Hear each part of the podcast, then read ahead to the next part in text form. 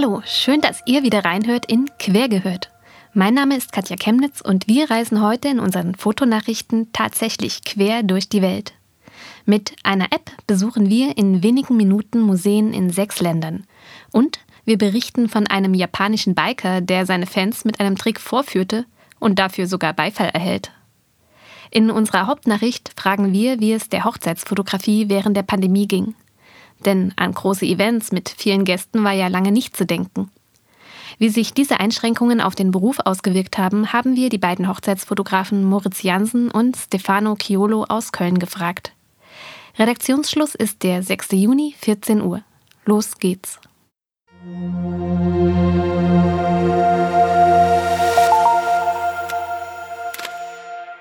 Kurznachrichten. Versicherung für KünstlerInnen auch bei geringem Einkommen. Wer über die Künstlersozialkasse versichert ist, musste bisher ein bestimmtes Mindesteinkommen nachweisen und durfte keine anderweitige Tätigkeit ausüben. Selbst ein Minijob auf 450 Euro Basis führte noch 2020 zum Ausschluss aus der Kasse. Gerade während der Pandemie allerdings gerieten viele Menschen in künstlerischen Berufen unter diese Mindesteinkommengrenze und sahen sich teilweise gezwungen, Nebenjobs anzunehmen. Damit KünstlerInnen ihren Versicherungsschutz nicht verlieren, hat die Bundesregierung diese bisher geltenden Einschränkungen nun ausgesetzt. Wie das Bundesministerium für Arbeit und Soziales mitteilte, gilt diese Regelung für 2021 sowie rückwirkend für 2020.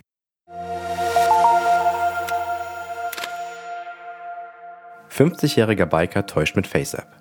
Soya no Sohi ist eine junge, schöne Bikerin aus Japan mit einer großen Followerschar auf Twitter. Einzig, die junge Japanerin ist eigentlich der 50-jährige Familienvater Yasuo Nakajima. Im März lüftete er das Geheimnis. Dank der Face-App machte er sich nicht nur mit einem Klick jünger, sondern auch weiblicher. Nakajima änderte sein Äußeres da, wie er sagte, niemand Interesse am Leben eines mittelalten Mannes hätte. Dabei sei alles, was er geschrieben und gepostet hätte, real. Nur das Äußere wäre eben ein anderes. Seine Fans stört das nicht und feiern ihn sogar dafür. Vermutlich, weil er durch seine Aktion die sonst so oberflächliche Social-Media-Welt vorführt. Sein Account ist auf jeden Fall weiterhin online und seine Community wächst seit der Aktion noch weiter. Nach wie vor zeigt sein Profilbild sein weibliches alter Ego. Und im angehefteten Tweet schreibt er frei übersetzt, ich werde die Person sein, die ich sein will. Alter und Geschlecht spielen keine Rolle.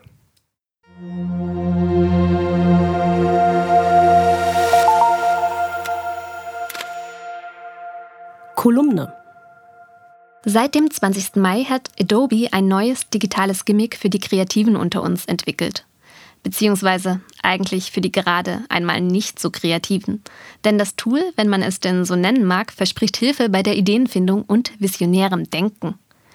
Wenn man also vor dem sprichwörtlichen weißen Blatt sitzt und nicht weiter weiß. Die Anwendung selbst ist denkbar einfach. Unter www.adobeinspirationsgenerator.com alles zusammengeschrieben, spuckt eine Anwendung durch einen simplen Mausklick drei zufällige Worte aus.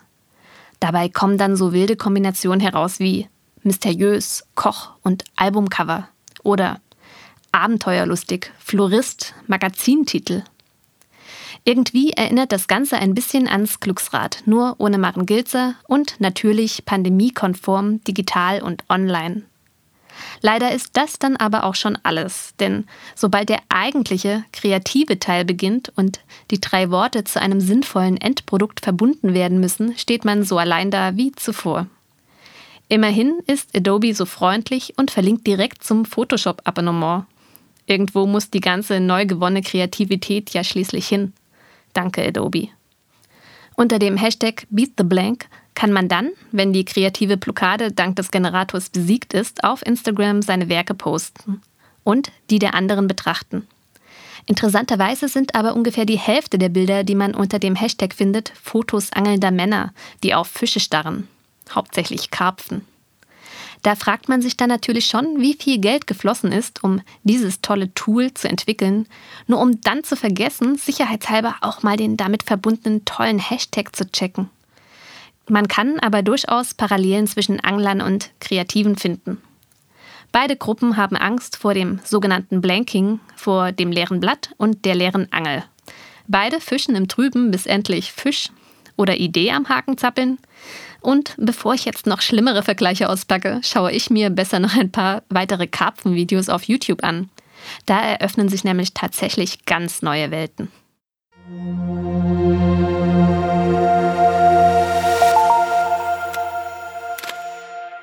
Surftipp. Es ist ein verregneter Sonntagnachmittag und ich habe mal wieder etwas Langeweile. Ein Tag, den ich sonst typischerweise in einem Museum oder einer Galerie verbringen würde. Aber mein letzter Besuch ist gefühlt einige Lichtjahre her. Gelangweilt google ich digitaler Museumsbesuch und stoße auf Google Arts and Culture. Dort kann man sich aus einer Vielzahl von Museen virtuelle Rundgänge heraussuchen, die man dann via Street View erkunden kann. Ich wandle also zunächst durch die Klassiker. Das Musée d'Orsay in Paris mit seinen Van Goghs und Monets und die Uffizien in Florenz. Ich betrachte Zeichnungen Raffaels im Albertina in Wien und bestaune die einzelnen Pinselstriche Rembrandts im Rijksmuseum in Amsterdam. Sie alle haben Teile ihrer Sammlungen über 360-Grad-Aufnahmen digitalisiert, so dass man digital hindurchlaufen, einzelne Werke näher betrachten und Informationen darüber anzeigen lassen kann. Jetzt ist es aber Zeit für die Fotografie. Ich reise schnell nach Korea ins National Museum of Modern and Contemporary Art. Dort zeigt die Ausstellung eine Vielzahl digitaler Kunst- und Fotografinnen, die mir bis dato völlig unbekannt waren, wie zum Beispiel The Record of Thinking von Kang Woo Lee, eine zwölfteilige Schwarz-Weiß-Collage aus Porträts, oder eine Porträtserie von Kim Ki-dok, einem südkoreanischen Filmregisseur, Drehbuchautoren und Filmproduzenten.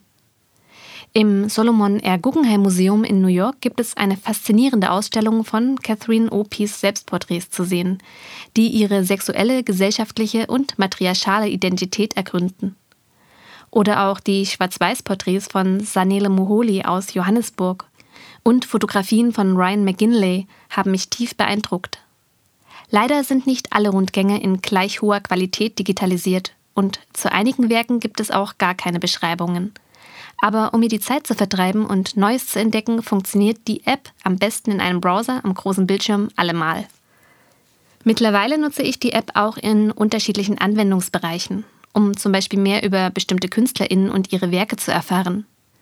Einige der Werke kann man extrem hochauflösend betrachten, sodass man sich die Gemälde oder Fotografien so nah und detailliert betrachten kann, wie es selbst in einem Museum kaum möglich ist. Auch als Inspiration oder für Moodboards habe ich die App bereits genutzt. Man kann beispielsweise alle gelisteten Kunstwerke nach Farben oder anhand eines Zeitstrahls anzeigen lassen. Oder auch einfach zur Unterhaltung. Es gibt zum Beispiel eine KI, mit der man seinen eigenen Opernsong kreieren kann.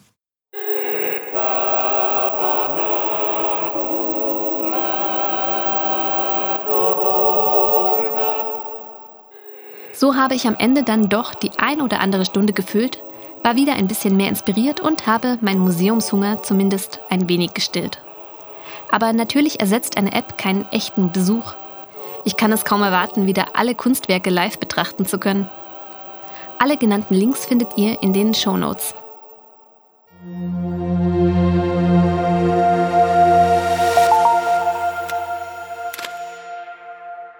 Unser Hauptthema. Hochzeitsfotografie in der Pandemie. In einer Umfrage von Berufsfotografen.com war 2019 der Event- und Hochzeitsbereich weit vorne. Hier gab es die meisten Jobs und die meisten Fotografinnen waren davon überzeugt, dass man mit Hochzeiten am meisten Geld verdienen kann. In der neuesten Umfrage von 2021 liegt die Hochzeitsfotografie nur noch auf Platz 4. Grund dafür ist natürlich die Pandemie und die damit verbundenen Einschränkungen. Mir gegenüber sitzt jetzt unsere Herausgeberin Katja, die mit zwei Fotografen über ihre aktuelle Situation gesprochen hat. Hi Katja, was hast du erfahren? Hallo Christopher, ich habe mit zwei Hochzeitsfotografen aus der Gemeinschaft Das Hochzeitskollektiv gesprochen. Moritz Janssen fotografiert seit Jahren allein Hochzeitsreportagen und Stefano Chiolo gemeinsam mit seiner Frau Sandra. Beide leben und arbeiten in Köln. Was mich in den Gesprächen überrascht hat, ist, dass Hochzeiten viel länger als ich dachte noch in relativ großen Gesellschaften möglich waren. Noch im Spätsommer letzten Jahres hatten Moritz und Stefano Hochzeiten von 50 oder teilweise sogar 100 Menschen fotografiert. Natürlich alles mit Hygienekonzept und im gesetzlichen Rahmen. Das klingt ja schon mal recht positiv. Also heißt das auch, dass die beiden gar keine Verluste hatten? Doch auf jeden Fall. Vor allem am Anfang der Pandemie waren viele Paare unsicher und haben ihre Hochzeiten erst einmal verschoben. Da gab es dann zwei bis drei Monate, an denen in der Hauptsaison der Kalender völlig leer war. Und auch die Buchungen für dieses Jahr sind sehr unsicher, wie Stefano mir berichtete.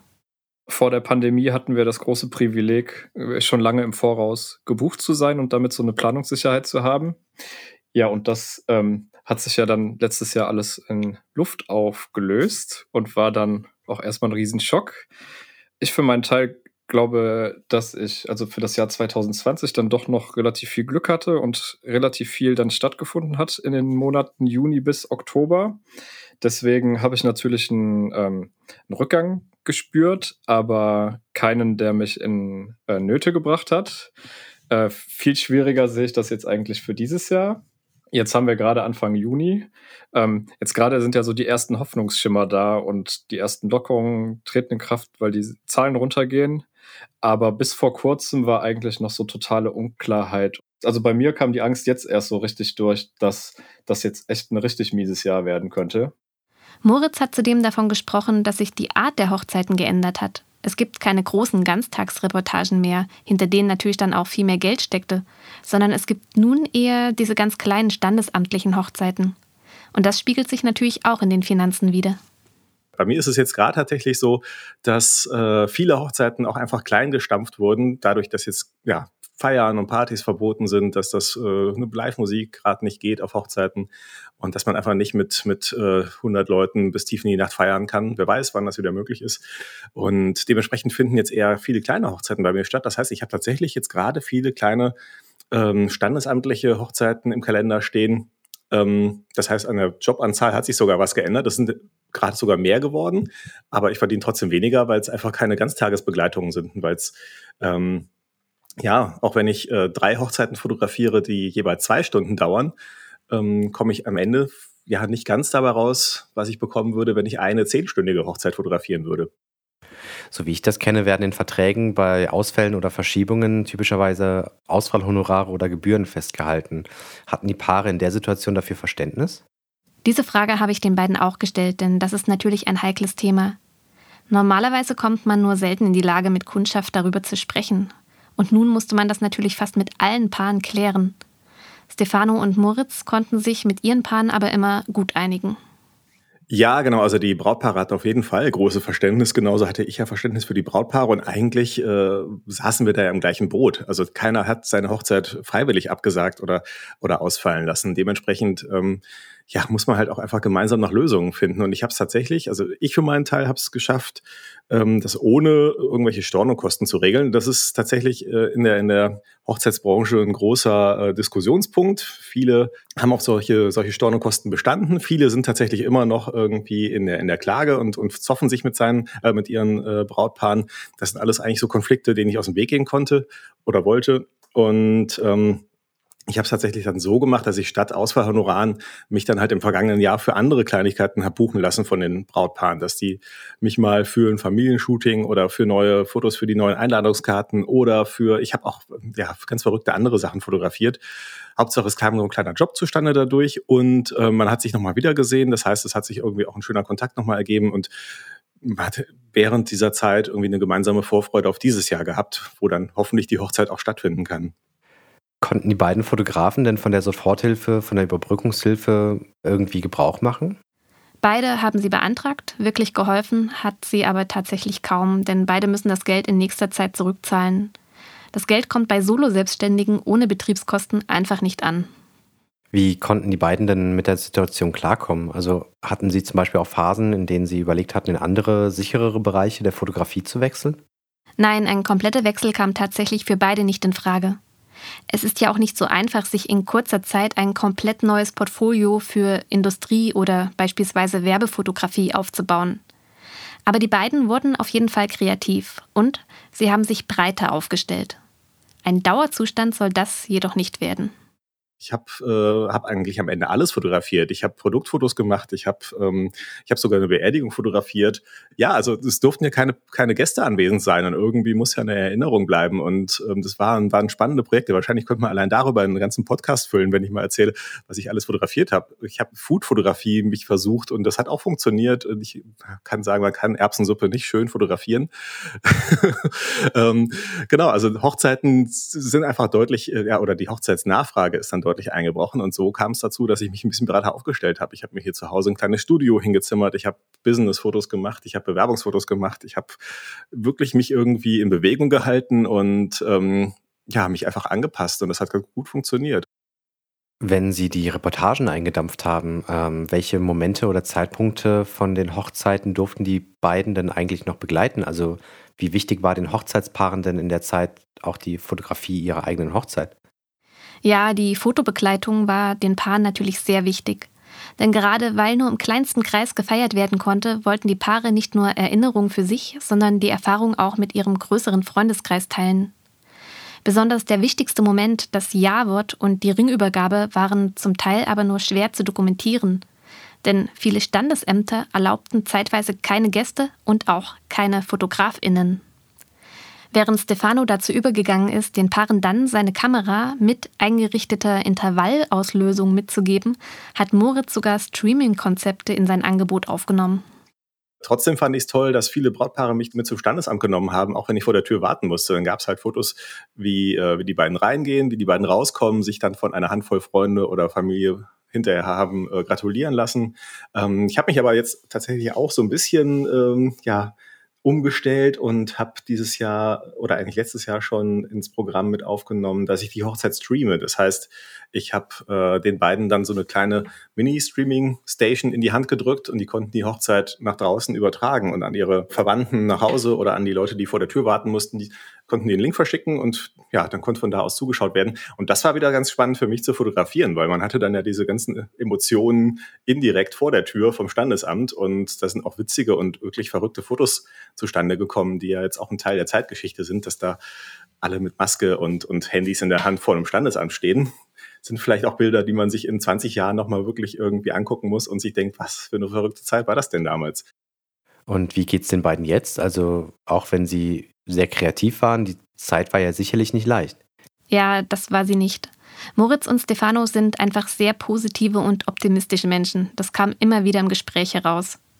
Und sie sind auch sehr realistisch. Stefano hatte im Gespräch zum Beispiel auch immer auf die Lage der DJs, Hochzeitsbands, TontechnikerInnen, Caterer und wer alles an so einer Hochzeit eben mitverdient gedacht. Denn Paare haben viel öfter auf die Musik und die Feier verzichtet als auf die fotografische Begleitung. Moritz hat im Gespräch betont, dass er sich mit seiner Fotografie sehr regional ausgerichtet hat. Das hat es ihm auch in der Pandemie viel leichter gemacht, Ganztagsreportagen in kleine zweistündige Shootings zu verwandeln. Ich glaube, ganz schlimm oder ganz heftig ist es natürlich für die Personen, die sich jetzt zum Beispiel so als Hochzeitsfotografen Paare irgendwie zusammengetan haben, wo beide Partner äh, komplett von der Hochzeitsfotografie leben. Vielleicht auch Leute, die äh, viel auf so, so Destination Weddings gesetzt haben oder auf Hochzeiten, die, die weit weg liegen. Und selbst in meinem Umfeld gibt es viele Fotografen, die halt auch eher deutschlandweit fotografieren. Und da ist es so, dass Hochzeiten zwar verkleinert worden sind, aber für eine zweistündige Hochzeit fährt man jetzt als Fotograf auch nicht mal eben von Köln nach München und wieder zurück. Das lohnt sich dann halt schon gar nicht mehr. Dann ähm, hoffe ich, dass den beiden und der ganzen Hochzeitsbranche bald wieder besser geht. Ähm, danke für den spannenden Einblick. Das hoffe ich auch. Danke dir.